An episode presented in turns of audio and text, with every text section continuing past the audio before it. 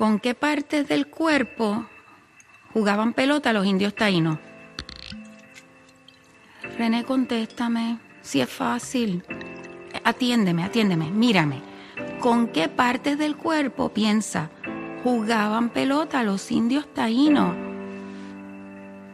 Cabeza, rodilla, muslos y cadera, cabeza, rodilla, muslos y cadera, cabeza, rodilla, muslos y cadera, cabeza, rodilla, muslos y cabeza, rodilla, muslos y cadera, cabeza. En Onda Cero, Onda Fútbol. Fútbol Internacional con Miguel Venegas. Cabeza, rodilla, muslos y cadera, cabeza, rodilla, muslos y cadera. Semana 6 y sí, va a ser cierto que nos han robado el mes de abril, pero miramos a mayo con cierta ilusión y ahora que se llama esto de la ilusión desescalada, o se llama salir con los niños o salir a correr un ratito o el fútbol empieza a mover la máquina otra vez a ponerla en marcha poco a poco. En fin, los alemanes están convencidos de que esto en mayo va a ser un buen mes, que mayo va a ser un buen mes. Así que, ¿por qué no confiar en volver a ver la pelota corriendo y la gente pisando la calle como sea y el café hablando con, con los compañeros, hablando de los goles, aunque sea cubiertos por algún trapo? En fin, resistimos porque estamos hechos así. Resistimos compartiendo el tiempo como sea, con amigos como nosotros, con el fútbol de por medio y viajando, porque en este programa todas las semanas intentamos un poquito de compañía y un poquito de mundo y de viaje y, y de todo. En fin, tengo en Vigo a Jesús López. Hola Jesús, ¿qué tal? Muy buena. Hola, ¿cómo estáis? Muy buenas. ¿Qué tal estás? Pues bien, dentro de lo, de lo posible. Semana 6 se lleva mejor que la 5, peor. Más o menos igual. Yo creo que desde la 3 estamos un poquito Sí. planos, ¿no? Estamos, sí, eh, nosotros Como en estamos tu en, programa, igual. en la parte alta de la curva y nos hemos quedado. Eh, bueno, en Turín, yo he visto a Mario subirse a los tejados. no sé. Es el desollinador de, de Turín. Hola Mario Gago, muy bueno. ¿Qué tal? ¿Cómo estáis? Hay que salir en cualquier sitio para buscar aire fresco. Yo, a diferencia de vosotros que contáis las seis semanas, séptima semana, yo ya cuento menos dos semanas para poder salir al parque, porque... Yo no me atrevo, ¿eh? Bueno, al parque a correr si no te cruzas con nadie, ya tenemos mascarilla, ya tenemos todo, parece que va a ser obligatorio aquí. Y, y bueno, yo tengo que decir que este rato de grabar Onda Fútbol cada semana, viviendo solo ya sabéis y todo esto, me, de verdad que tengo ganas de que llegue, ¿eh? Lo paso bastante bien, así que muy contento de estar aquí. Está bien, qué, qué mejor compañía vas a tener. Por Dios. Esto de eh, explica a la gente, porque esto de que te subes al tejado es literal. Sí, sí, pero es que viviendo en un ático... y haces fotos de los montes eh, de Turín allí, no sé. No En sé si es muy legal, sentido- pero bueno, aquí no nos escuchan los carabinieri. Exacto, que no se enteren los carabineros. Yo no tengo balcón, como algunos, entonces tengo una pequeña ventana solo y, y viviendo en un pequeño ático, pues hay una ventana que da acceso al tejado. Entonces, pues por ahí me cuelo poco a poco y disfruto que están los Alpes al fondo, Superga del otro lado, se ve la mole y es como, bueno, hay momentos que uno que necesita coger aire y, se ve muy bonito el tramonto entre las montañas de los Alpes, ahí entre el, eh, el monte, el Monviso, que como os expliqué es el símbolo de la Paramount, que ahí lo cogieron y bueno, pues hay que coger aire y ahí, como digo, hay que intentar ser positivo, que no optimista, pero sí positivo para ir quemando etapas por, poco a poco y la primera aquí en Italia en teoría va a ser el 4 de mayo. Joder, qué bien, qué suerte. Por Dios, yo tengo mis balconcitos madrileños, ya sabes, pequeñitos, y ahí me hago mi- mis, de vez en cuando el aperitivo con mi cervecita.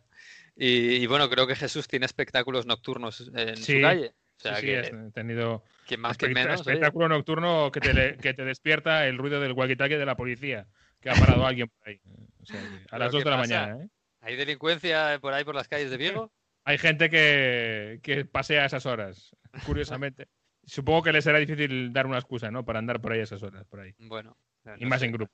Pero ahí hay bastante más gente por la calle, ¿no? ¿Lo no habéis notado? Bueno, yo creo que en general Yo, o- yo hoy que van he estado... se va más al mercado, ¿no? Yo, bueno, este fin de semana más he estado eh, asomándome al balconcito que empieza a hacer mejor tiempo. Yo he visto incluso menos gente, ¿eh? que, que antes. Aquí es más. verdad que en la panadería de, la de mi casa el sábado había mucha, mucha cola y normalmente no hay nada de cola. Pero bueno, lo he achacado a que era un sábado y que la gente tenía ganas de dulce o algo, porque... Pero vamos, yo lo veo más o menos parecido, ¿eh? Veo, lo- sí que veo a la gente que le pesa más, ¿eh? que un poco menos de optimismo. Mirad lo que pasa aquí. Ambulancia, cada dos por tres. Eso es increíble. No, no policía, es ambulancia para el hospital. Bueno, no sé qué es peor. oye, el, fútbol, el fútbol, vamos a ver, Mario, que tú, se supone que vosotros vais primero, primero de todos. Eh, desescalar a partir del 4 de mayo, yo no sé si eso incluye al fútbol, pero más o menos, ah, bueno, más o menos no. Hay un plan concreto, ¿no? Para volver. Hay un protocolo que ha realizado la Federación Italiana de Gioco Calcio, la Federación de Fútbol aquí de Italia, con un eh, experto, con un comité de expertos médicos científicos, en los que han empezado a decir cómo tendría que ser los entrenamientos, el volver a juntarse para intentar que, bueno, haya unas tres, cuatro semanas, se habla tres semanas y media, para que pueda volver a empezar la Serie A o los partidos, pues en principios de junio, algunos dicen a finales de mayo incluso, lo veo muy difícil, pero sobre todo en junio. 29 de mayo es lo que quieren tanto la Liga Española como la Serie A italiana, es lo que quieren. Sí, se habla más que a lo mejor que se jueguen las semifinales de vuelta de Copa Italia, que son solo dos partidos ese día, así hacer una pequeña prueba general. Que recordemos que tenemos la vuelta de Juve Milan y de Napoli Inter, son las semifinales de vuelta de Copa Italia es demasiado optimista. En cualquier caso, se habla de ese protocolo que sería concentrar a los jugadores en sitios prácticamente aislados, al staff de unas 50, 60 personas, todo tipo de test, análisis de sangre, obviamente los test serológicos, estos que se llaman para ver si tienes el virus o no, y la primera semana, por ejemplo, nada de contacto dos metros entre el vestuario, entrenar cada uno por su cuenta, sin hacer ejercicios de contacto, cada uno en una habitación, y a partir de ahí, bueno, pues empezar que todo se vaya juntando poco a poco, esperando que no haya ningún caso positivo, para que a partir de la segunda, tercera semana se pueda empezar a jugar partidillos, y insisto, y volver a jugar. Es bastante optimista, es la el protocolo que tiene entre manos el eh, ministro de Deportes esta semana, van a evaluar con el gobierno y ahí decidirán si se puede entrenar a partir del 4 de mayo o no. Antes imposible porque lo dice el decreto de ley. Y si se puede entrenar, pues ya se podrá poner una fecha para empezar a jugar. Y todavía hay jugadores que tienen que volver al país incluso. Que esos jugadores, sobre todo, creo que son solo de la Juventus, ¿eh? los que tienen que volver, porque Inter y demás, eh, hay alguno todavía por ahí, pero generalmente los de la Juventus son los que no han vuelto. Alguno habrá que no se sepa, ¿eh? que se haya escapado, no te preocupes. Sí, sí, seguro. Por ejemplo, Alexis Sánchez. Alexis Sánchez del Inter después volvió a Chile por un tema familiar y no sé si iba a volver esta semana, estaba el tema, pero bueno, la gran mayoría están. Los que vuelvan tienen que estar 14 días aislados, cuarentena, y claro, quieren que vuelva antes de ese 4 de mayo para pasar los 14 días y poder empezar el resto de entrenamiento con sus compañeros. Bueno, pues vamos a ver. Decía que Italia es la que nos marca el camino. En realidad no, porque Alemania, que ya está entrenando, es verdad que con, bueno, con mucha distancia. El otro día veíamos con una diana gigante a los eh, jugadores del Bayern eh, disparando a una diana gigante. En, en, Alemania quieren volver el 9 de mayo, que me parece, no sé, me parece eh, tremendo. Ojalá, ¿eh? Ojalá le salga bien porque, porque todos vamos, eh, vamos, todos vamos a salir, vamos a tomar nota, por supuesto. En Alemania eh, no han estado realmente confinados, ¿eh? no, claro, es verdad. las medidas han sido menores, eh, desde luego, para la población. Pero bueno, ojalá puedan volver el 9 de mayo y sea una, una liga que empiece a, darnos noticias positivas. en España estamos un poco con las fechas de Italia, aunque todavía no tengamos ese protocolo establecido, pero están en ello. En Inglaterra, Jesús, em, claro, están ahora, eh, creo que leí el otro día, están ahora bajando o, pasando el pico famoso. Con lo cual va todo un poco más lento y bueno, la, reunión de este viernes de la Premier tampoco hubo nada en claro, ¿no? Más allá de que hay unos equipos que piden unas cosas y otras otras.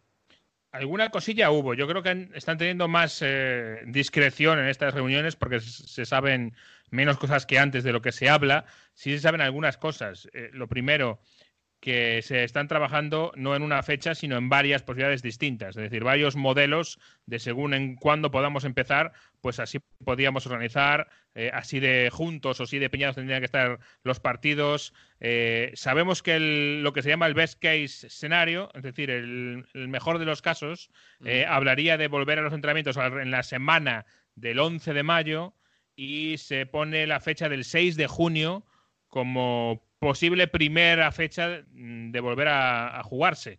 Eh, como digo, en el mejor de los casos. Y luego hay una serie de planes, eh, más allá de eso, eh, detallando fechas más posteriores si no se puede llegar a esa fecha, siempre dependiendo de lo que diga la autoridad sanitaria allí, que es el, el gobierno del Reino Unido. ¿Qué pasa?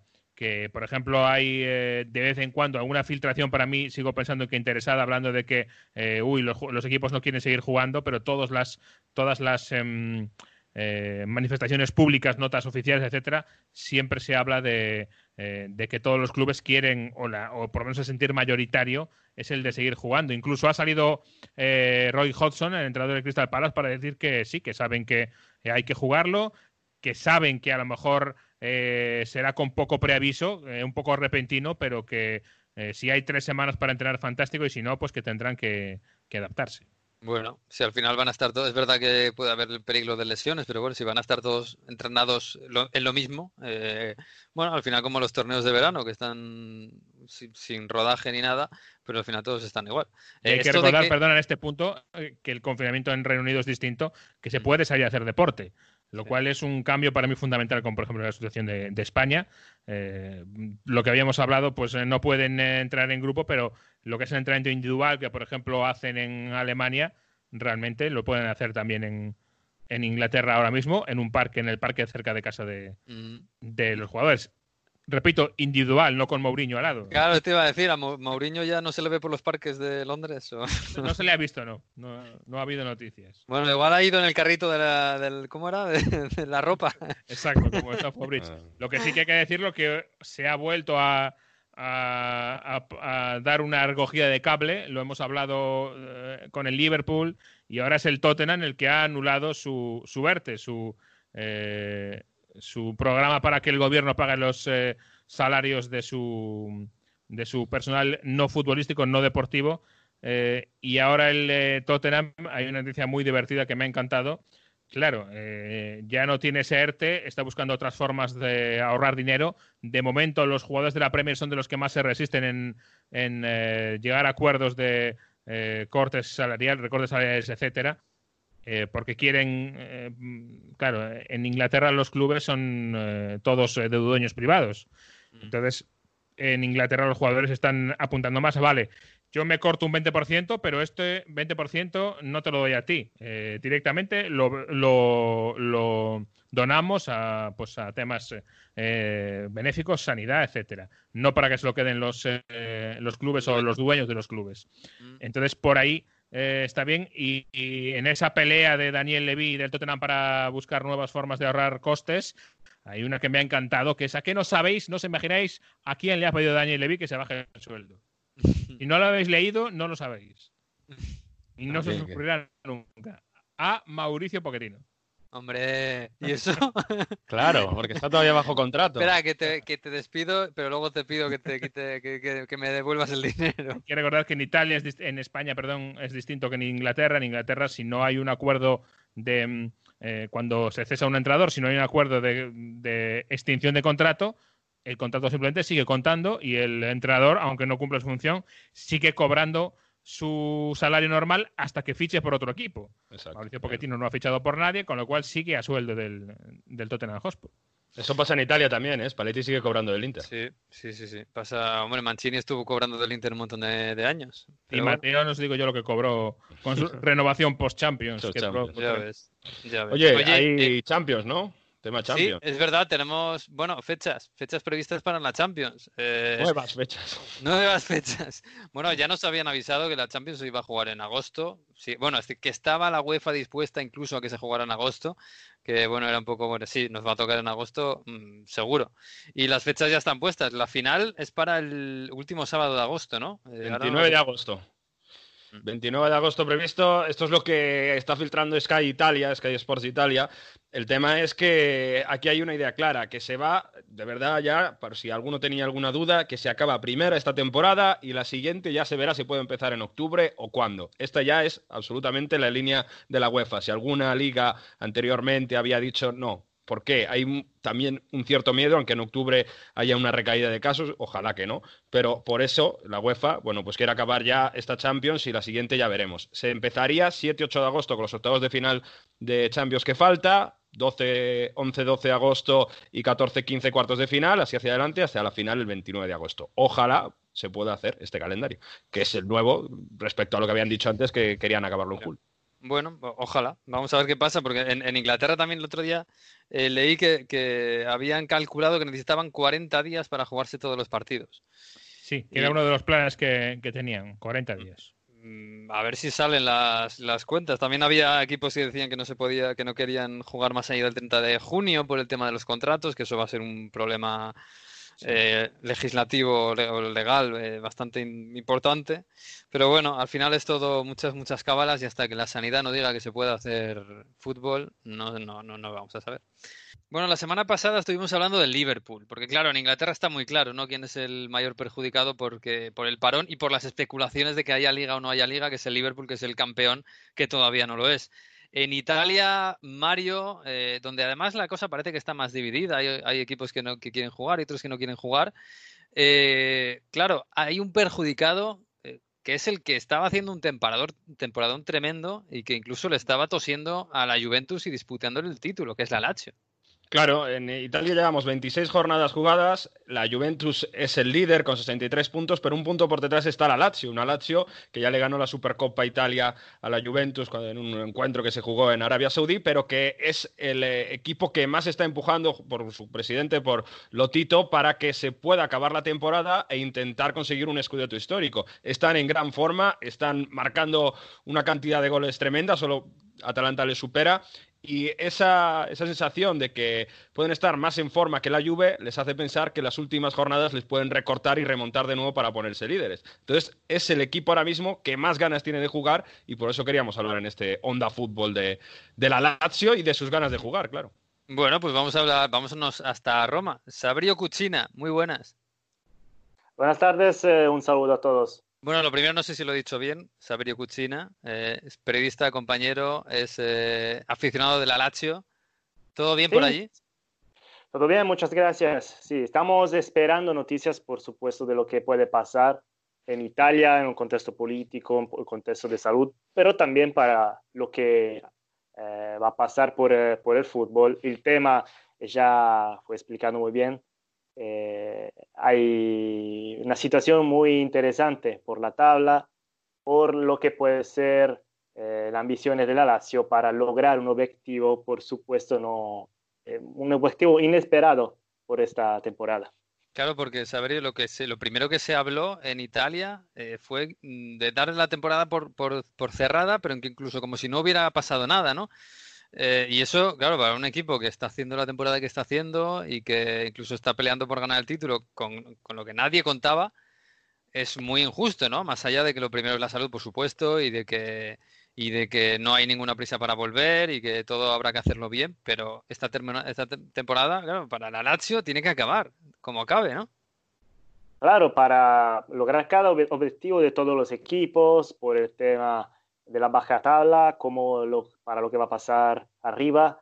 Y la Lazio tiene esta sensación, eh, saber que esta es una temporada justa para tomar un objetivo increíble y esperando noticias buenas por, por el tema eh, de la salud, por supuesto, sin prisa en este momento, porque sabemos que eh, luego el 4 de mayo van a empezar algunos entrenamientos de una manera muy diferente, eh, con cuidado, por supuesto, por lo que es una situación todavía de perigo, pero ya es como un señal, empezar para dejar un señal a todo, toda la federación, eh, que el tema principal es terminar esta temporada, que sea en junio, que sea en julio, para hacer un poquito más cuidado, pero terminarlo y luego hablar de lo que son los objetivos y, por supuesto, la Lazio tiene como el miedo que esperando noticias buenas desde la sanidad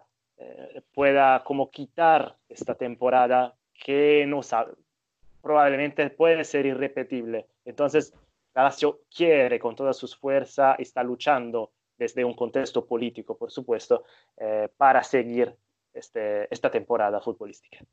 Porque Mario, eh, sí que hay gente que está interesada de alguna forma. Evidentemente la liga está interesada en que el, fútbol continúe y se cierre la temporada y se acabe. Pero hay, hay, hay gente que, que prefiere o tiene interés en que no se juegue es el frente del Brescia, sobre todo, con el presidente Chelino, que por cierto ha dado positivo por coronavirus esta semana, que bueno, él dice que con todos los fallecidos que hay en el país, en, en, en, Brescia, en la ciudad, y, todo lo que ha supuesto, es imposible pensar que se puede volver a jugar. O el caso de Cairo, ¿no? Que dice, se apoyan los expertos diciendo, eh, muchos expertos aquí, virólogos, han dicho que obviamente sí, se puede hacer ese protocolo que se ha estudiado, que veremos esta semana si lo pueden iniciar, si se acepta que se inicie el 4 de mayo, ¿no? De hacer un montón de test a los jugadores, aislarlos. Pero el problema es que dice, es que eh, si hay que hacer test a los jugadores cada cuatro días, a lo mejor tenemos que priorizar todavía que haya pacientes a los que hay que hacer test, a personal sanitario. Aquí en Italia, además, el personal sanitario ha sido muy golpeado. Más de 120 personal, eh, gente que trabaja en la sanidad que, ha fallecido. Entonces dicen, es que a lo mejor estamos dando un montón de test para que juegue al fútbol y a lo mejor otra parte de la sociedad lo necesita más. Eso es el, poco el frente, ¿no? Yo lo que quería preguntar a, a saber es un poco ¿Cómo, se vive en el ambiente Lazio que Lotito quería jugar? Siempre ha sido el que se ha demostrado el primero, ¿no? Volvamos a jugar, que esta temporada hay que acabarla. Nosotros hemos infectado ya la ciudad deportiva de Fornelo. A ver, se puede entrenar. No entiendo por qué no se puede entrenar. Ante esto, al principio, muchos clubes, salió la portada famosa de Tuto Sport diciendo a Lotito, ah, que ahora eres virólogo, ahora eres experto como que no se quería jugar, ¿no? Y ahora parece que todo el mundo, todo el mundo no, pero ha habido un cambio y hay más sís que no. ¿Cómo se ha vivido eso? Porque algunos decían, ah, ahora me dais la razón, ¿no? ¿Cómo se ha vivido eso en el ambiente Lazio? Bueno, lo que pasa es que es siempre un problema político. Es un poquito feo hablar de un problema político en esta situación, tenemos que admitirlo. Eh, con Agnelli, eh, presidente de la Juventus, entre Lotito y Agnelli hay una relación eh, mucha confianza, siempre lejos desde la, en la posición política y sobre todo, iba pasando en este, por este tema, pero una relación muy directa. Me pasó en pasado de verlos afuera desde un contexto eh, de periodístico, o sea, como se dice, con cámaras apagadas, hablando como amigos, muy confiantes. Entonces, tengo, son acostumbradas a hablar mucho sobre los temas principales de lo que va a pasar en la federación como en la Liga Serie A. Pero siempre divididos en los temas principales. Eso va pasando que mm, hay líneas diferentes. También Agnelli quiere seguir esta liga, esta temporada, pero en condiciones diferentes. Y el mensaje que, en mi opinión, está intentando de, pasar la Lazio con Lotito sobre todo y con su responsable de la comunicación diaconale es eh, como seguir cada día a mm, dejar mensajes eh, que se pueda seguir a jugar, a veces mm, sin pensar demasiado que se necesita un poquito de delicadeza para lo que está pasando, para el tema del coronavirus. Eh, pero a pesar de esto, seguir enviando mensajes, tenemos que jugar, tenemos que jugar a pesar de la buena manera que en esta situación eh, se necesita, en mi opinión. Pero es un eh, intento sobre todo político, y aparte del tema futbolístico, sobre todo político. Pero la sensación es que hasta que la Juve no ha querido jugar, no había esa posibilidad, ¿no? Eh, sí, podemos pensarlo que la Juve, las Juventus permitía a su jugador de dejar el país. primero Cristiano Ronaldo, que se está entrenando, pero en la isla de Madeira, eh, por supuesto, tengo reglas diferentes, entonces no quiero hacer una polémica sobre este tema. Eh, Higuaín, Dybala, que lamentablemente tomé el eh, coronavirus, por supuesto, y eh, por suerte, ahora está bien, pero permitir de dejar el país y permitir de renunciar al salario. Este otro mensaje de una línea diferente, como a decir, bueno, esta temporada está, puede también terminar así, no es lo que está diciendo la Juventus, pero de manera un poquito escondida es un mensaje que está pasando, o sea, una línea diferente, eh, no tomar un título eh, sin jugar, porque no sería elegante por un club acostumbrado a ganar mucho como la Juventus, pero no dejar mucha importancia por esta temporada.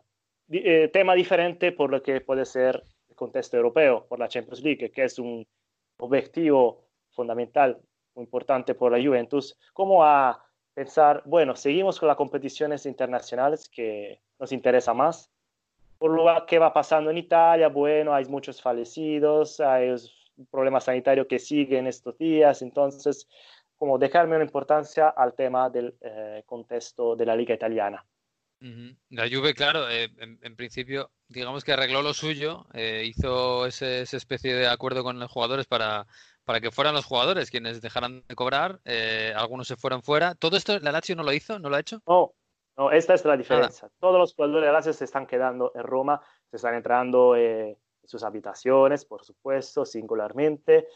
algunas esposas de algunos jugadores ya dejaron la Italia cuando la situación en España o en otros países, hablo por supuesto de Luis Alberto, de Joni, que son jugadores españoles, que tengo ya muchas relaciones en, en España, dejaron ir sus familiares en España eh, alguien está ya regresando, eh, pero no, los jugadores se quedaron en Italia. Esto es ya una oportunidad para comprender cuánto la Lazio tiene un objetivo diferente en, pensar en la situación de coronavirus. Pues esto puede, Mario, esto puede ser una gran diferencia porque, claro, que los jugadores de, de la Juve que están fuera van a tener que volver, si no me equivoco, tú me corregirás, el 4 de mayo, a hacer una a Italia o antes, a hacer una cuarentena y luego ponerse a entrenar.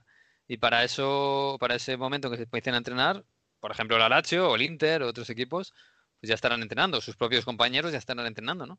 Claro, la idea es que tenían que volver justo después de Semana Santa. Todavía no, han vuelto los jugadores de la Juventus, sí que han vuelto los jugadores del Inter. Entonces, claro, muchos han atacado a la Lazio porque estaba empujando para que empezase a jugar, se empezase a jugar cuanto antes, precisamente por eso, ¿no? Para decir, es que la Lazio quiere aprovecharse de que no ha dejado salir a nadie, de que está manteniendo un plan físico muy activo para sus futbolistas, que estaba en buena forma antes del parón, para aprovecharse de eso y quitarle puntos a la Juventus, entre comillas, que le, le costará mucho más volver a empezar. Insisto, que ha habido muchos ataques a la Lazio porque sin duda ha sido el club que está empujando más para jugar, Saberio.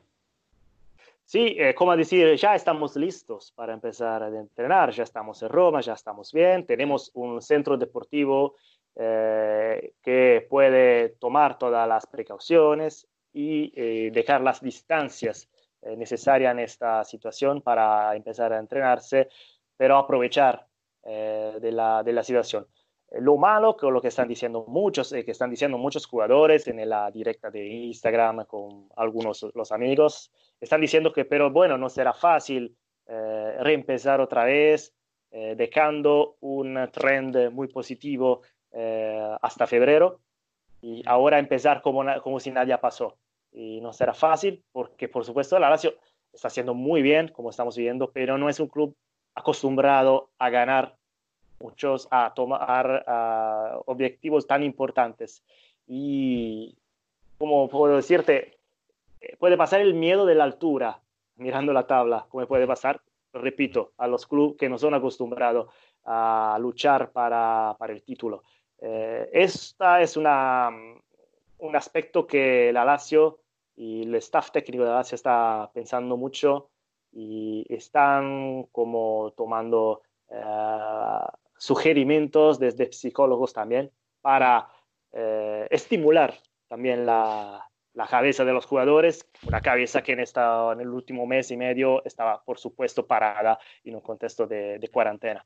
Claro, el virus os ha cortado una racha espectacular, claro, con la que ni siquiera vosotros contabais. Eh, también te digo una cosa, eh, por lo que me estaba contando Mario, los equipos del norte, incluida la Juve, eh, es posible, probable, que no puedan jugar en casa, ni siquiera en sus ciudades. Es verdad que no va a haber público igualmente, que, bueno, que no va a estar el apoyo de las aficiones de ninguna afición, pero bueno, eso de que la Lazio al final va, a poder jugar en su ciudad y otros equipos rivales no van a poder jugar eh, en sus propias ciudades, van a tener que desplazarse. No sé si eso también es un poco de polémica y de una forma de, para la Juve o para el Inter de, decir, bueno, la Lazio tiene un poco de ventaja. Sí, pero bueno, todos los equipos van a jugar si se, se empieza en junio, como creo difícil empezando en el, principio de junio, pero bueno, la idea es ya en junio, final de junio, empezar a jugar, pero ninguno va a tener sus aficionados en el estadio, serán con puertas cerradas, siempre por el tema de precaución. Pero sí, eh, es justo lo que estamos diciendo, por ejemplo, Lazio tienes que el primer partido, si se va a empezar, será con el Atalanta. Y sabemos cuánto el Atalanta en su casa, en su nuevo estadio, eh, puede tomar un vantaje de sus aficionados. Eh, en un donde la, la, Atalanta es el cuarto lugar, está haciendo muy bien, sobre todo en Champions, pero también está confirmando muy bien a la liga. Eh, la Lazio sí puede tomar un vantaje en los estadios donde el apoyo de los aficionados puede hacer la diferencia. Primero, como te decía, lo del Atalanta. Y te digo también, eh, hay la oportunidad que los equipos del norte puedan jugar y entrenarse también en la región Lazio, o sea, en la región donde, eh, donde es Roma y donde hay estructuras en la ciudad de Roma también, sobre todo, que puede permitir a otros clubes del norte, sobre todo, de entrenarse y eventualmente jugar. Sí, pues hablaba de la Toscana también, de, sí, sí, sí, de ir a, por ejemplo, a donde juega el Livorno, a, donde juega el Siena, a donde juega el Pisa, para que eso, irse fuera de los focos, porque sobre todo en Lombardía está es la situación todavía más complicada. Estamos hablando de que hay 1.500 contagios todavía cada día. Pero eh, sobre eso que has dicho, hay muchos aficionados aquí en Turín de la Juventus que dicen, claro, es que no es justo. Es que nosotros tenemos que jugar Juve Lazio ahora sin público y nosotros fuimos a jugar a casa de la Lazio y la, Lazio nos ganó porque mucho. Entonces es que no puede valer lo mismo el campeonato. Es un campeonato falsato que se dice en italiano, ¿no? Un campeonato desequilibrado. Y por eso que, mucha gente eh, no, no, a lo mejor no está de acuerdo en retomar un campeonato de estas maneras para, evitar que se que, cierre. Y yo por último, fijaos la, la, polémica que ha sido estos días, ¿no? Pensad que eh, aquí ha habido un, experto, el Instituto Nacional de la Salud Italiana tiene como presidente a Rezza, y en una rueda de prensa le han preguntado su opinión para que vuelva al fútbol. No exactamente cuándo, pero bueno, finales de mayo, junio, y él empezaba haciendo una broma. Él dice, bueno, es que yo soy romanista, por mí, mira, que la mejor que la temporada acabe y ya está. Y luego dice, bueno, es que con, claro, hacer estos controles me parece un poco cogido por los pelos, me parece un poco improbable que se pueda decir desde un punto de vista técnico. Ha habido una polémica con esto, porque ha empezado con una broma que, que Saberio... Cuidado con las bromas. Exacto. Cuidado con las bromas en Roma, ¿no? sí, eh, hay, fueron muchas polémicas por la conferencia de prensa, porque en la opinión del responsable de la comunicación diaconale, que es la misma opinión, por supuesto, de Lotito, el presidente de la Lazio, eh, es que no era el contexto justo eh, y como decir, bueno, soy aficionado de la Roma, entonces espero que no va a recuperar, a reempezar otra vez. Mm, es una exageración desde los dos lados, en mi opinión. Eh, decimos que en este contexto, donde no hay noticias de fútbol y cada oportunidad de polémica es, en italiano decimos, es oro. es mm. una gran oportunidad para aprovechar y eh, llenar páginas de periódicos y hablar de algo, porque no hay muchos que hablar de, cancha, de pelota. Y entonces, eh, bueno, fue una exageración desde todos los lados y la broma está. El contexto no estaba exactamente perfecto porque, bueno, acabo de, decir los números de fallecidos y, bueno, callar en una oportunidad de broma hablando, pero de eh, un deseo justo de un aficionado de la Roma que por supuesto no, no, imagina y no espera que la Lazio pueda ganar el título. La broma está no en el contexto justo, pero bueno, no era una polémica tan eh, pesada como la que pasó.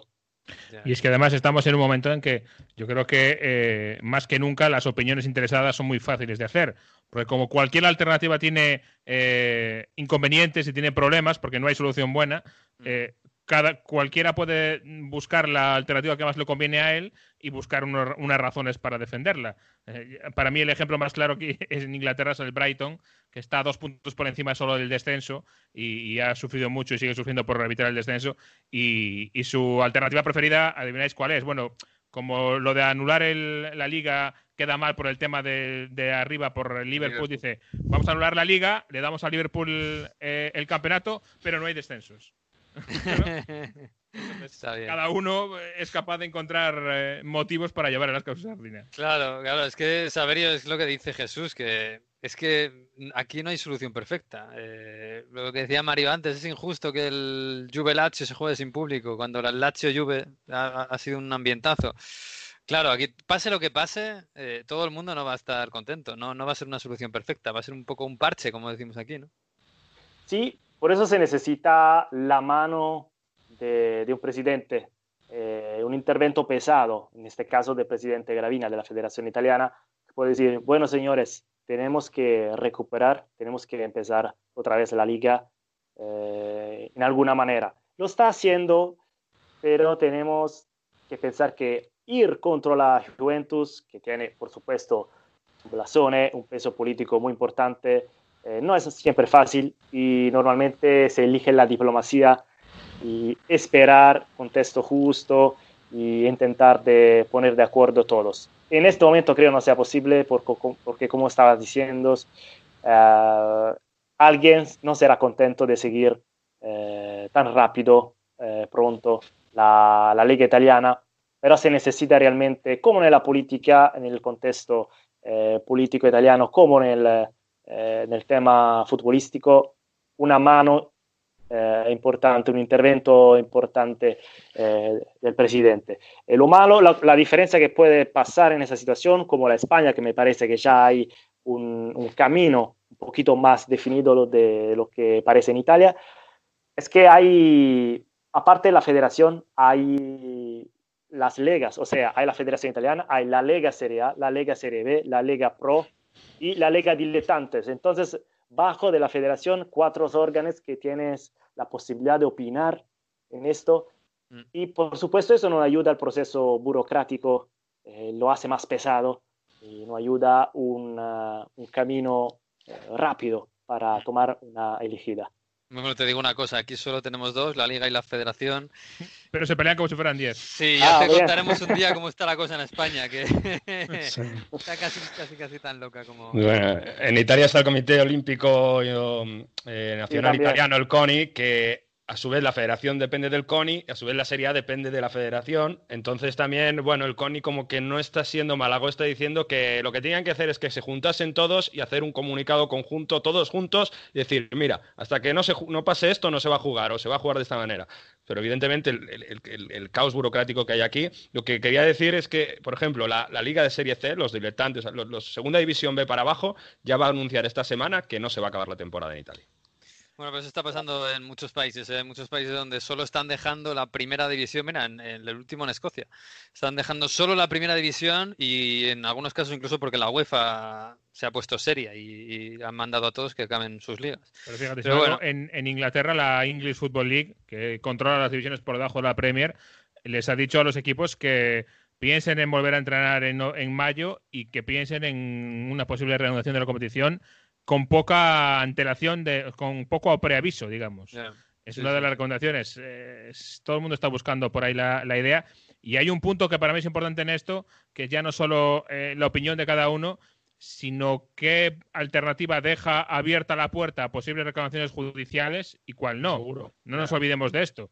Mm. Si al final eh, no se juegan los partidos y decido en un despacho descensos y ascensos y cosas de estas, eso puede dejar camino a, tema judicial. Si se juega y se llega a un acuerdo, aunque a lo mejor, como decimos, eh, la eh, competición haya estado un poco adulterada, ahí ya entramos en un tema mucho más gris que para, judicialmente hablando, es mucho más complicado que cualquier reclamación pueda prosperar. Mm. Y eso, también dependiendo de los eh, reglamentos de cada país y de cada categoría, también yo creo que eh, lo tienen que estar viendo muy, muy a fondo. Sí, sí, eso podemos acabar todos en el TAS o incluso en los tribunales, como, como hay algún como el problema. Sí, sí, sí. sí. A ver qué esa es otra. Nos hemos olvidado sí, sí. de lo del City. Bueno, que Saberio, que muchísimas gracias, que nada, te mandamos mucho ánimo, como a todas partes estamos todos casi casi igual, todos en el mismo barco. Y que mira qué bonita es Roma, ¿eh? y estos días estamos viéndola muy solitaria, muy solitaria, y, y tenemos ganas de volver a verla pisándola allí que es una ciudad preciosa. Así que nada, te mandamos mucha, mucho ánimo, mucha suerte y que vuelva al fútbol, que eso significará que ha vuelto la vida en general. Claro. Un abrazo. Igualmente, un abrazo, muchas gracias. Bueno, pues sí, así está, así está Roma, qué bonita Roma, por Dios, hay que, hay que volver. Eh, Mario, ¿qué ha pasado en la gacheta que me dices?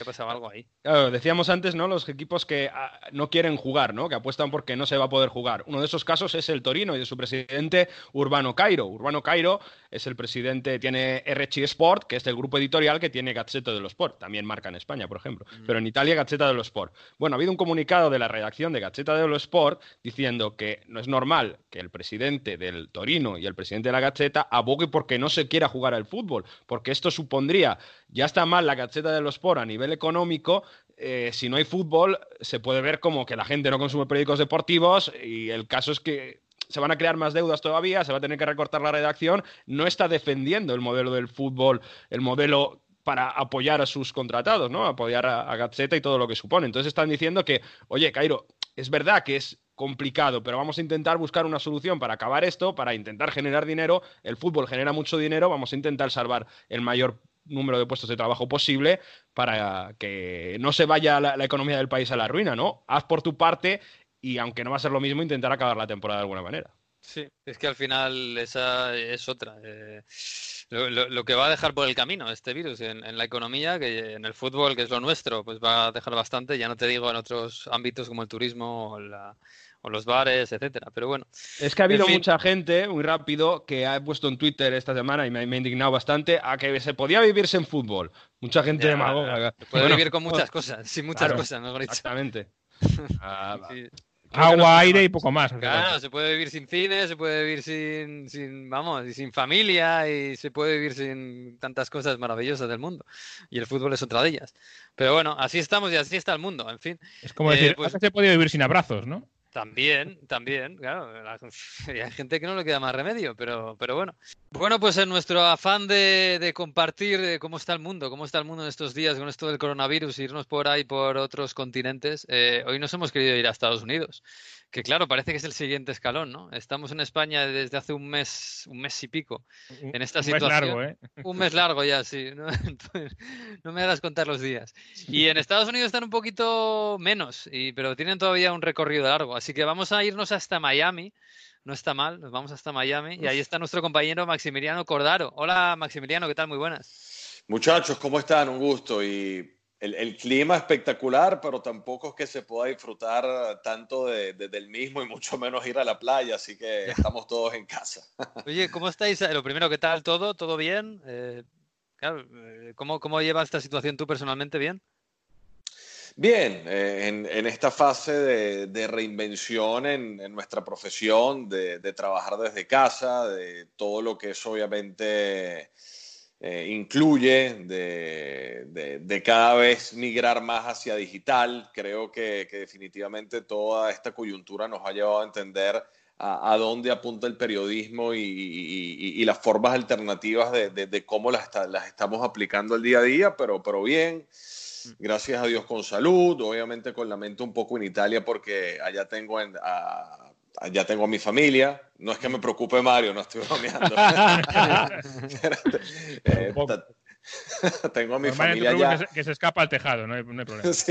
Como si fuera un gato.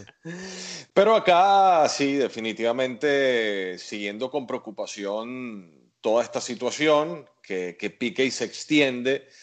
Eh, creo que todavía parte de, la población tiene un poco de, desinformación sobre, sobre el impacto de, todo lo que estamos viviendo y sobre todo de, las consecuencias que puede traer de, no respetar esta fase que sí puede generar eh, ansia, puede generar preocupación, puede generar incertidumbre, pero eh, siguiendo las recomendaciones de, de los que son expertos en la materia es la vía para tratar de superar esto lo más rápido posible.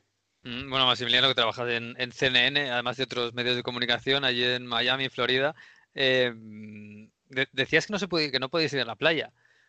Pero ¿hay restricciones allí en, Florida, en Estados Unidos? Eh, ¿La gente en teoría puede salir? ¿O ¿Es recomendación o es como aquí que, si te para la policía te multa?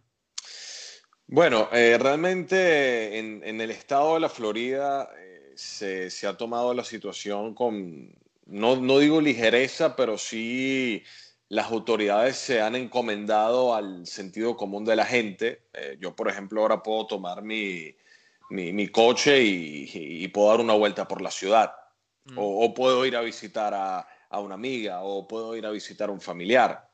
Mm. ¿A la eh, playa? Eh, no, pero, pero hablando del tema de, de, lo que es la función del distanciamiento social, parte también más de, de, la elección de cada quien, de, no juntarse entre amigos, de no juntarse en familia. Claro que en Europa, eh, en España, en Italia y en otros lugares se ha radicalizado porque eh, puede haber una sanción económica, eh, a, algún agente, algún oficial te, te, te puede, digamos, preguntar a dónde te diriges y si es una necesidad hacerlo. Acá, acá no. De hecho, hay mucha gente que, que, va a hacer mercado no porque tenga la necesidad de reponer algún alimento, sino tal vez porque se va a pasar el tiempo. Entonces, es ahí, son esos pequeños, grandes detalles que, que te dan a entender que, se está cumpliendo, pero en parte, esta cuarentena.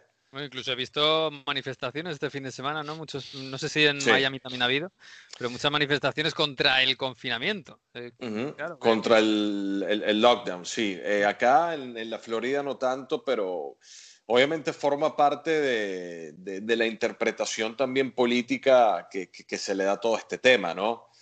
De, del conflicto también existente, por ejemplo, entre, entre el presidente y, algunos gobernadores. Eh, una situación bastante particular, bastante difícil en, una nación amplia, con más de 300 millones de habitantes, donde la, la, libertad y los derechos son el motor que, que, que, mueven a la sociedad. Entonces, en una situación de, de tanto estancamiento, de tanta incertidumbre, y de tanto impacto económico, eh, encontrar un consenso yo lo veo realmente imposible y es por eso que se realizan de un lado protestas eh, por el lockdown, de un, de, un, lado siguen propiciando el distanciamiento social, entonces vaya que, que, que es un microclima realmente interesante. Uf, eso me parece que está pasando en todo el mundo. ¿eh? Todo, esto que mm. me estás contando y que hablábamos antes también en Italia con la Lazio y tal, y me parece que está pasando en todas partes. Em, el deporte, ¿cómo está? Porque claro, está todo como hibernando, ¿no? Eh, eh, aquí estamos muy pendientes de qué pasa con el fútbol en Europa, que está parado y está muy necesitado de, de volver y de acabar las ligas y la Champions, etcétera. Claro, en un país como Estados Unidos que tiene un deporte tan amplio y que dura todo el calendario, eh, casi escalonado y, en algunos momentos con, con, muchísimo público potencial en todo, el país, ¿cómo está ahora? Eh, ¿Cómo, se vive esta situación? Se vive con, digamos, el, la manera de, cómo se ha visto en, todo el mundo, llevarlo día a día, pero a la vez también tratando de planificar. NBA eh, también se ha planteado la posibilidad de jugar en ciudades neutrales, en sedes neutrales donde los, los números de, contagios no sean tan altos. Por ejemplo, si tenemos que hablar de, de Washington, si tenemos que hablar de, New York y parte de California, pues evitar esas sedes. Eh, se vivió un draft digital, virtual, por así decirlo, de, la WNBA y se va a vivir también en la NFL, donde parece eh, una película de ciencia ficción que un espectáculo tan, tan tradicional y tan con bombos y platillos como un draft de la NFL se vaya a, vivir eh, prácticamente desde la oficina del comisionado, eh, comunicándose vía Zoom, vía Skype, vía WhatsApp con, con con, las diferentes franquicias para los picks. Eh, es difícil eh, también establecer fechas, MLB también lo ha tratado. Eh, obviamente también el tema de los recortes salariales se están estudiando en, en, MLS, en la propia NBA.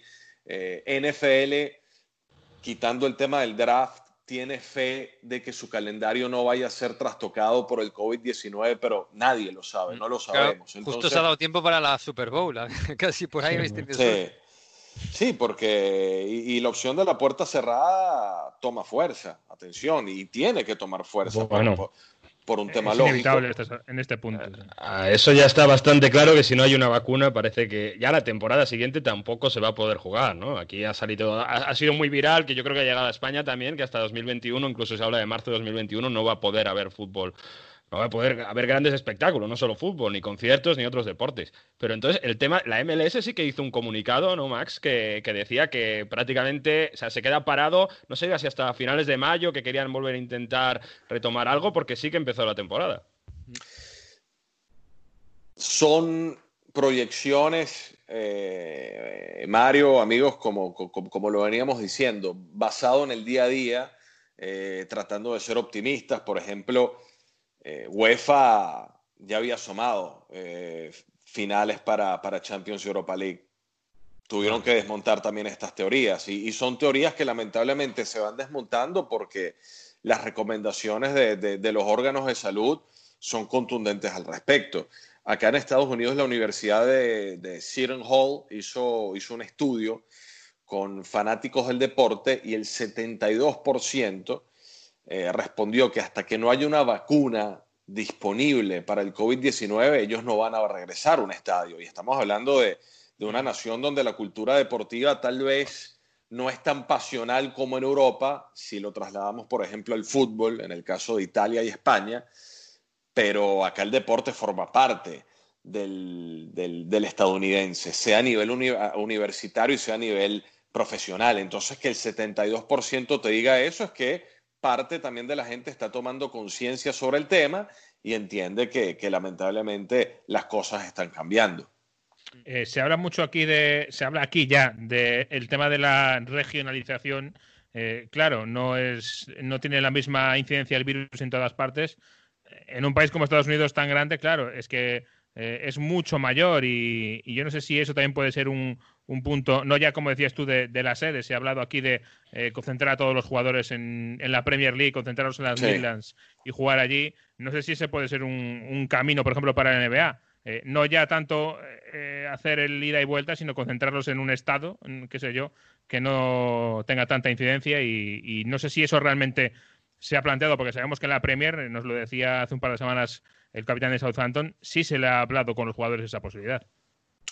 Sí, de hecho, como bien lo dices, para la NBA la, opción de, hacer como un March Madness que se hace en el, baloncesto universitario, una especie de Final Four, obviamente en formato playoff completo de, la NBA, se, ha estudiado y, son opciones que, que no puedes descartar porque el calendario se va comprimiendo y también tienes que pensar en la próxima temporada, porque está el impacto sobre la temporada actual, pero también está un impacto sobre la próxima temporada que también tiene acuerdos y compromisos económicos, y esto, esto aplica para cualquier actividad deportiva donde hay tanto dinero eh, en juego, ni hablar de Major League Baseball, que, que tiene la, la eterna temporada regular de 162 juegos, que obviamente no se van a poder cumplir. Eh, siendo realistas, también Major League Baseball va a tener que adaptarse a, esta realidad, eh, pero, pero, pero es complicado, sobre todo en un país tan, tan, tan grande territorialmente, donde tienes desplazamientos en avión de cuatro o cinco horas en, en ocasiones, definitivamente si, si quieres salvar una temporada, sobre todo en curso, me parece que este tema de la sectorización eh, podría ser una muy buena idea. Se, se, se, pierde de un lado, pero se gana con otro porque puedes armar eh, así sea puertas cerradas, un espectáculo eh, en cuanto a intensidad y en cuanto a emoción atractivo, al menos para verlo desde casa. Me parece que en Italia, en serio, están también eh, empujando por eso. Yo creo que al final incluso la UEFA hablaba de hacer algo en Estambul. Pero bueno, yo antes de, acabar y de, dejando yo hablado del tema coronavirus, Max es venezolano, está trabajando en Estados Unidos y quiero preguntarle por un jugador que está sonando aquí por todos los lados, ¿no? Que es un joven venezolano que se llama Jefferson Soteldo y que, bueno, está poco a poco se está hablando mucho de él en Italia y yo no sé si nos lo puede vender un poco como es, porque parece que va a ser, bueno, no sé si importante, pero que sí que puede venir a Europa en eh, los próximos meses.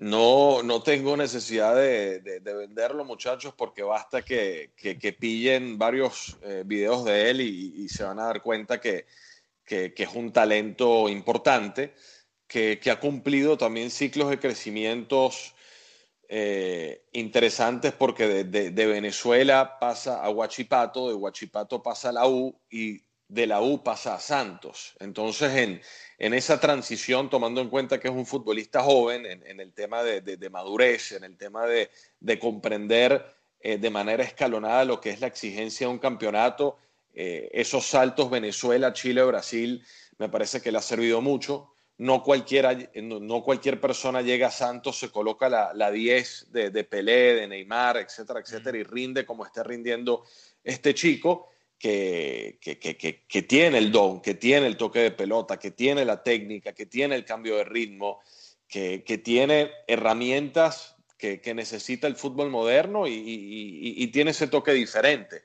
Eh, Obviamente muchos hablan de su biotipo, de, su tamaño, pero, pero, tomando en cuenta que no, son, no es un jugador que convive en el área, esto no creo que, le pesaría mucho. Físicamente se ha curtido bien, sobre todo en Brasil, ya, ya es un jugador más hecho, que, que puede ir más al choque, que, que te gana un uno contra uno con una facilidad impresionante. Ahora, decir que es el próximo fenómeno del fútbol, ya con, con tanto humo que circula por ahí, sería irresponsable decirlo, pero es un muy buen jugador tiene para mí los galones para, para llegar a Europa y en Europa, si llega, dependiendo qué proyecto, a qué proyecto llega, con, con, con qué confianza llega, se verá definitivamente cuál, cuál puede ser el techo de Jefferson. Pues sí, tienes un jugador con muy buena pinta, la verdad. A ver qué pasa con el campeonato de Brasil, porque también la cosa va allí, desgraciadamente, muy lenta con, con esto del, del Sí. virus. Va a Hace- ser un- Hacemos una, una previsión, una predicción. En el momento en que alguna competición se lance y haga algo y le pueda salir medio bien, van todas detrás copiando, seguro. Hombre, la- los alemanes son los que marcan el camino ahora mismo. Vamos a ver qué, vamos a ver cómo sale. En fin, bueno, que, que nada, Maximiliano, te, te deseamos lo mejor, que pronto, lo antes posible, puedas volver a la playa y que, Sí. y que pase la curva y todo lo que tenga que pasar y que Estados Unidos vuelva a ser un país para el que se pueda, en el que se pueda estar, en el que se pueda vivir el deporte y todo lo que se quiera. Así que mucho ánimo y un abrazo fuerte desde aquí, desde Europa. Ya os iremos contando cómo salimos poco a poco, que vamos todos eh, como esto es como un trenecito, vamos todos uno detrás de otro y todos en el mismo el mismo tren. Así que un abrazo.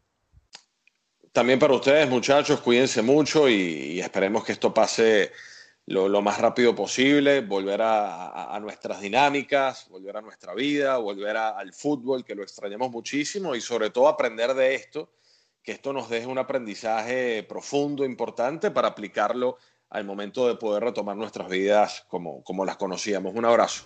Un abrazo, amigo. On the river where they used to build the boats. By the harbor wall, the place you love the most.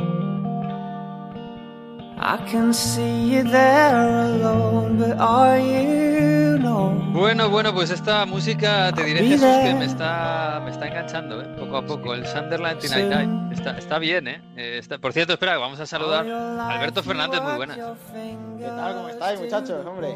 Ese director de Director de grafismos de Onda Fútbol, eh, miembro del consejo editorial de Onda Fútbol, eh, también director de Sitio de Asuntos honor. Vamos mejorando, ¿eh? Porque la última vez entré por, por sonido telefónico y ahora ya veo- nos vemos las caras todos.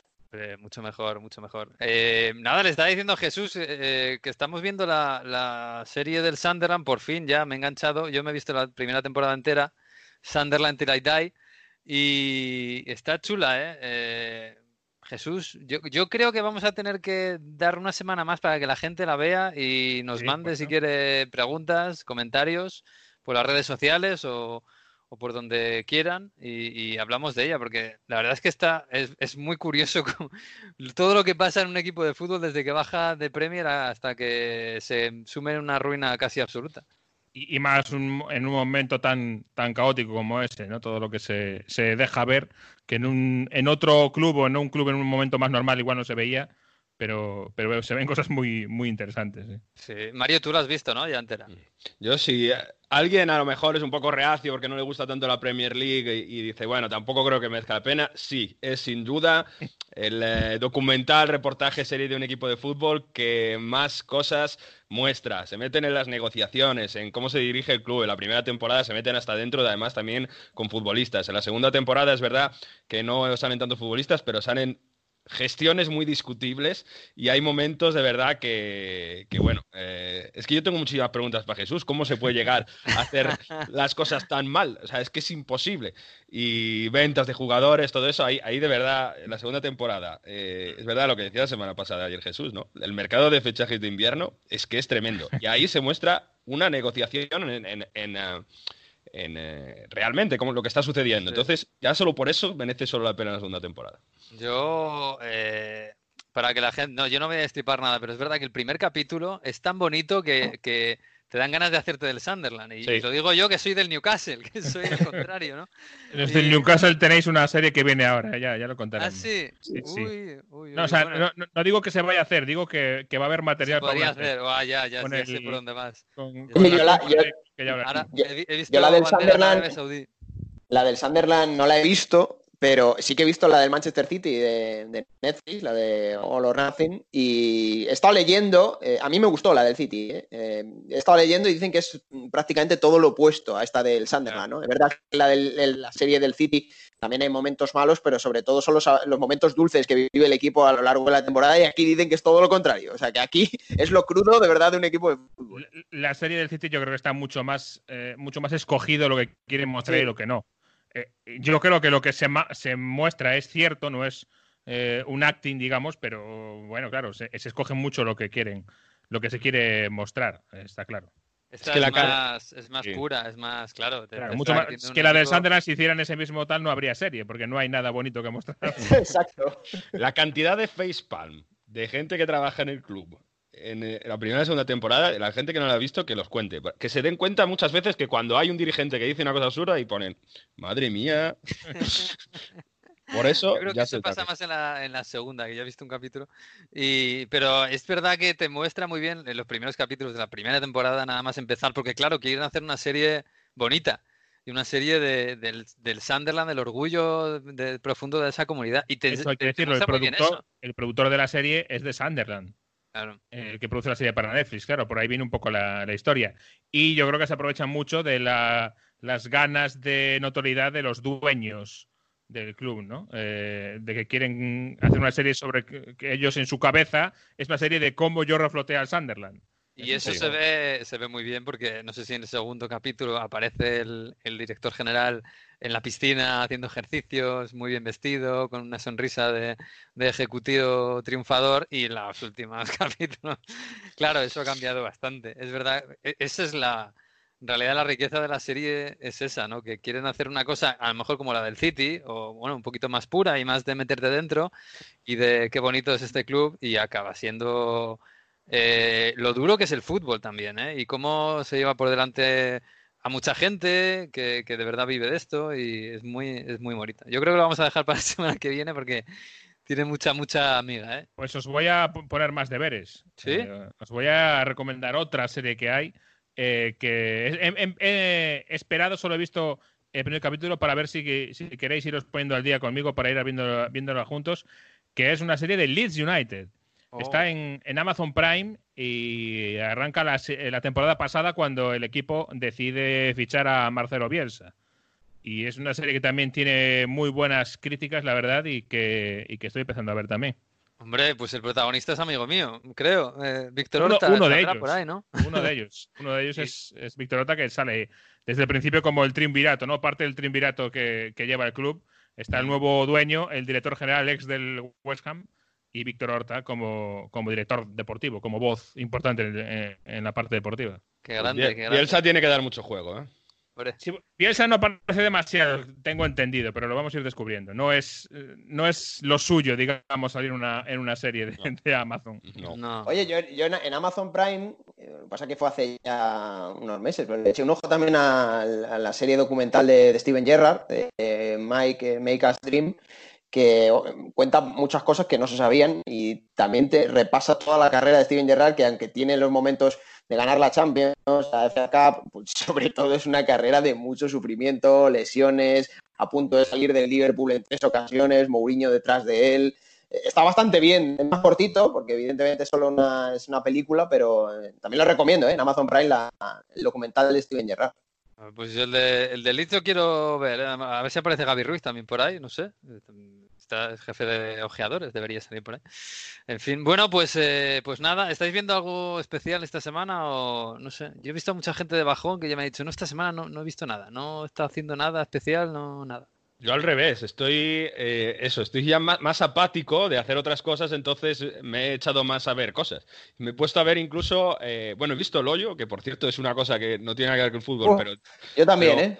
pero también tiene ahí para reflexionar, para hablar de lo que pasa muchísimo. Yo he estado Sería tipo- viral, ¿eh? No Sí, es sí. recomendable verla a la hora de comer o de cenar, eso sí. Eso absolutamente, sí, sí. Y tampoco por la noche, porque a lo mejor le estás dando vueltas, pero he hecho Sí. tertulias de Skype de dos horas hablando sobre la serie. ¿En serio? Y, mm, y luego he visto una serie que tampoco tiene que ver con el fútbol, pero sí de deporte, que es la que ha sacado sobre el equipo Movistar, que creo que se llama ah, En cualquier momento o algo así, cuando no me, recu- no me recuerdo, pero eh, sobre Movistar, en el momento menos esperado o algo así. Y está muy bien, se meten hasta dentro también, además que la temporada pasada en el Giro, en el Tour y en la Vuelta a España hubo mucho jaleo entre Carapaz, entre Valverde, entre Quintana, entre Landa, y también se meten hasta dentro. No estábamos acostumbrados muchas cosas a, a ver dentro del ciclismo y la recomiendo bastante. No, tres, he de, tres de esos ciclistas ya no están, por eso también lo pueden sacar. Claro. Igual sí, igual es mejor para eso, ¿no? Eh, yo he visto Unorthodox, que no tiene nada que ver con el fútbol, Sí. pero también es otra serie muy viral de Netflix. Y joder, es muy recomendable, muy interesante. En fin. Bueno, pues nada, eh, Alberto Fernández, que además de director de grafismos de Asuntos Pepineros y miembro del Consejo de Administración de Onda Fútbol, eh, ha dicho, bueno, mm, eh, vamos a hacer algún juego para terminar el Onda Fútbol eh, cada semana. Y no sé qué, no sé qué quiere que hagamos, la verdad. A ver, es un juego que yo creo que a la gente le, le va a gustar porque en estos tiempos de que no hay fútbol, pues empezamos a rememorar, a ver campeonatos, partidos, encuentros históricos del pasado y también a figuras ¿no? de, de futbolistas. Y hoy el juego que yo os quería traer era proponer buscar la pareja atacante, pareja de delanteros que más os ha marcado, que más os ha gustado. No tiene por qué ser necesariamente la pareja de goleadores histórica que mejores cifras hayan hecho, que hayan marcado una época con 150 goles entre los dos en sus cinco temporadas en X equipo. No, tiene que ser una pareja de atacantes que os haya emocionado, que hayáis dicho, yo quería ver los partidos de este equipo por estos dos delanteros, porque jugaban muy bien, se entendían muy bien, había una muy buena química entre los dos y además hacían goles. No sé, a mí se me ocurren muchos ejemplos. Yo personalmente, eh, cuando era pequeño y empezaba a ver los partidos de Champions League, eh, yo tenía mucho miedo al Manchester United por eh, Dwight York y Andy Cole. ¿Sabes? Que no es una pareja de delanteros que haya marcado tampoco una época, pero eran dos tipos que eran muy peligrosos. Eso es lo que buscamos, ¿no? Buscar la, la pareja de delanteros, de atacantes, no tienen por qué ser puntas, que más os hayan emocionado y más os hayan atraído para verles. Dwight York era de Trinidad y Tobago y era Sí. ya bastante veterano ¿eh? en aquella época. No, no era mal, no era mala esa pareja de Jesús, que además el United yo creo que siempre ha tenido, ¿no? Tradicionalmente Sí. siempre ha tenido parejas de delanteros. Sí, sí, hombre, en fútbol inglés el 4-4-2 hasta hace cinco minutos era, era casi religión y, y evidentemente esa era una de ellas. Eh, yo recuerdo muchas en el fútbol inglés, aunque me he ido al otro extremo, a algo más eh, de casa y sobre todo eh, algo más en las catacumbas del fútbol. Una pareja que de haber seguido junta para mí hubiera sido tremenda y, y son dos jugadores que se encontraron cada uno en el inicio de sus carreras antes de explotar, que ya de aquella eh, apuntaban los dos grandes cosas que se complementaban muy bien, pero que nunca pudimos ver juntos en eh, los momentos álgidos de sus carreras. Y es una pareja que seguro que ni siquiera eh, habíais caído en que llegaron a jugar juntos. Y son Michu y Yago Aspas. Dos jugadores que jugaba Michu, un media punta llegador, y Yago Aspas, sobre todo de aquella que jugaba de delantero falso 9. Es decir, uno salía del área y el otro entraba. Y era eh, dos jugadores que para mí estaban hechos uno para otro para haber jugado juntos. Eh, aquello se truncó pronto porque se marchó Michu del Celta eh, rápido, pero en segunda división, en aquel Celta que estuvo a punto de ascender a, primera, era una pareja que se le veía por, como dices, tenía algo especial por lo bien que se complementaban entre ellos. Yo eh, eh, es difícil encontrar a dos futbolistas que se complementasen mejor por sus características eh, eh, el uno al otro, aunque es verdad que todavía no estaban ni mucho menos al nivel que luego alcanzaron. Como te Pero es curioso que los dos por ¿eh? separado después llegaron a alcanzar un nivel muy grande. Michu eh, lo vimos en el Rayo, en el Swansea, y Aguaspas ahí sigue, Michu se, se le estropeó por una lesión, pero es curioso como aquellos dos jugadores que se entendían tan bien y que eran de un nivel medio o bajo, acabaron siendo en el mundo del fútbol los dos de un nivel bastante alto. Bueno, hay una, hay una pareja que cuando tú propones el tema de buscar precisamente esto, dos atacantes, dos delanteros, el- el- tiene mucho hype, ¿no? Y mucha gente recurre a ella, pero que Mario lo puede corroborar que tampoco tuvieron un gran rendimiento juntos, pero es eh, aquel Inter de Milán en 2008-2009, la gente recuerda al Adriano Ibrahimovic, ¿no? Que son dos jugadores que tampoco es que fueran mm, especialmente complementarios, pero mucha gente tiene buen recuerdo de aquel Inter de Milán por ellos.